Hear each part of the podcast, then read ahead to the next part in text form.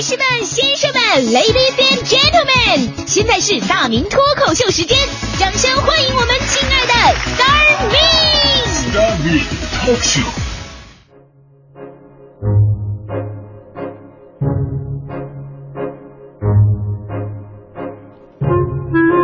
欢迎各位来到今天的大明脱口秀，我是大明。我呢有一个朋友，我认识他的时候呢，他还没结婚呢。那是我那朋友属于这个精力特别旺盛型的，当时有个外号叫做“东城西门庆”。但是结婚以后啊，立马变了个人。平时你找他出来玩，基本都是哎我加班呢，我工作呢，哎我们就感叹呐，估计他找了个菩萨把他给收了，这是啊。有一天呢，我那朋友工作到很晚啊，回到家，他女儿和老婆俩人都没睡呢。这边女儿撒娇：“老爸过来！”啊，他刚要过去，结果他老婆也不干了：“老公过来！” 两难呐，一边一个屋，我先去哪儿？你知道？我朋友啊，就就想算了，我还我还先跟女女儿说说吧，就说就是亲小宝贝儿啊，你看你妈也在喊我呢，她是我老婆，你是我女儿，你说我到底该去哪边呢？女儿沉思了片刻，一脸严肃，说了一句特别、特别、特别有道理的话。他女儿对他是这么说的：“你应该清楚自己姓什么。”妈呀！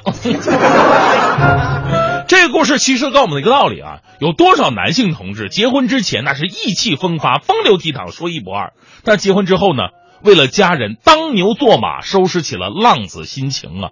所以，请珍惜为我们的家庭卖命打拼的男人吧。其实说到男人呢，确实不容易。对于女人啊，那干好了固然好，那干不好呢，女儿还可以嫁得好，是不是？这女人在社会上的角色出不出色，没人责怪。但男人就不行，社会以及传统观念对于我们男人的要求特别的多，导致我们自己活得就很累。我们看字儿就知道，男人的“男”字怎么写的？上面一个田，下边一个力量的“力”，意思就是田里的苦力。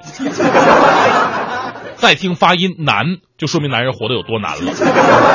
那反观“女人”这个字儿，就像是一个扛着棍子坐在椅子上的人，这个形象充明充分证明了现在男人跟女人各自的地位，一个负责干活，一个负责鞭策。男人很累啊，白天工作，晚上应酬，一个月能休息一天，可能还到单位加班。中午休息了，点个外卖，吃着地沟油炒出来的菜，拿着一次性的筷子，这些筷子都是用工业硫磺、石蜡、焦亚硝酸钠、工业双氧水泡出来的，然后用我们的舌头为它做了第一次消毒。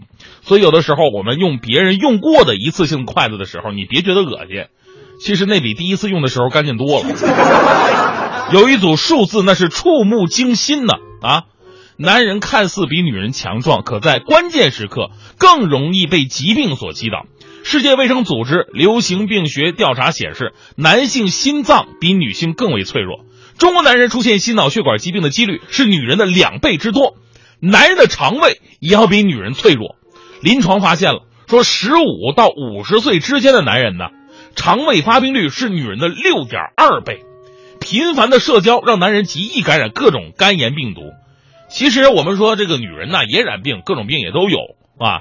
但是我们说在关心自身健康方面，男人要比女人迟钝的多。女性朋友会经常去体检呢，啊，有点小病小灾的就会跟老哎呀老公我怎么怎么地，第二天去医院。但是中国百分之八十的重病男性在调查当中承认了，就是因为长期忽视自身的健康小问题，所以才让身体再三透支。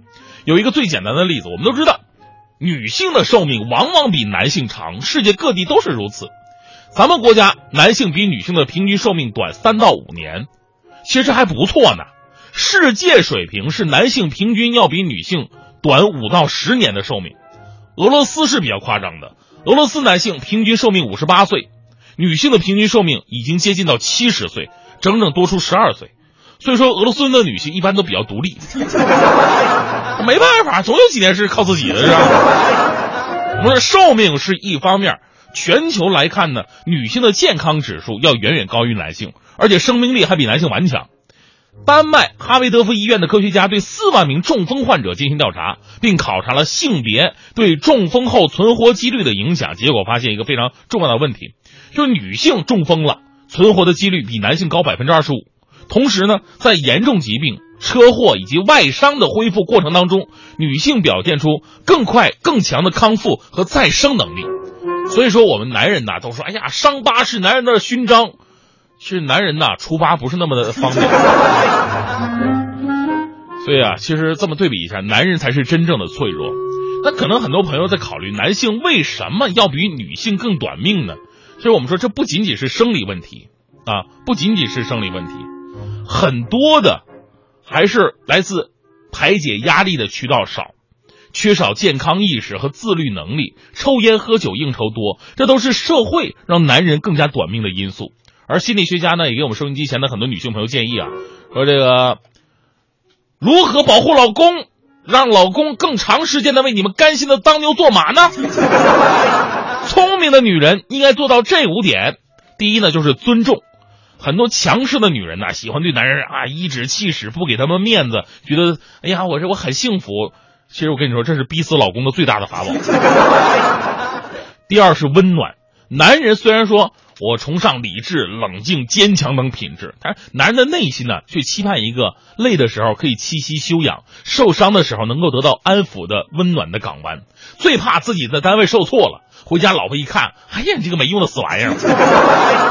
所以，聪明的女人应该懂得观察男人需要关爱，啊，及时送上拥抱、肯定、安慰。给他继续走下去的力量。第三呢是体贴，男人在恋爱的时候情商是达到顶峰的，各种花招都能使上。所以不要怪男人婚前婚后不一样，因为男人平时正常的思维啊都是简单粗放的，不仅很难细心关注他人，其实连自己都照顾不好。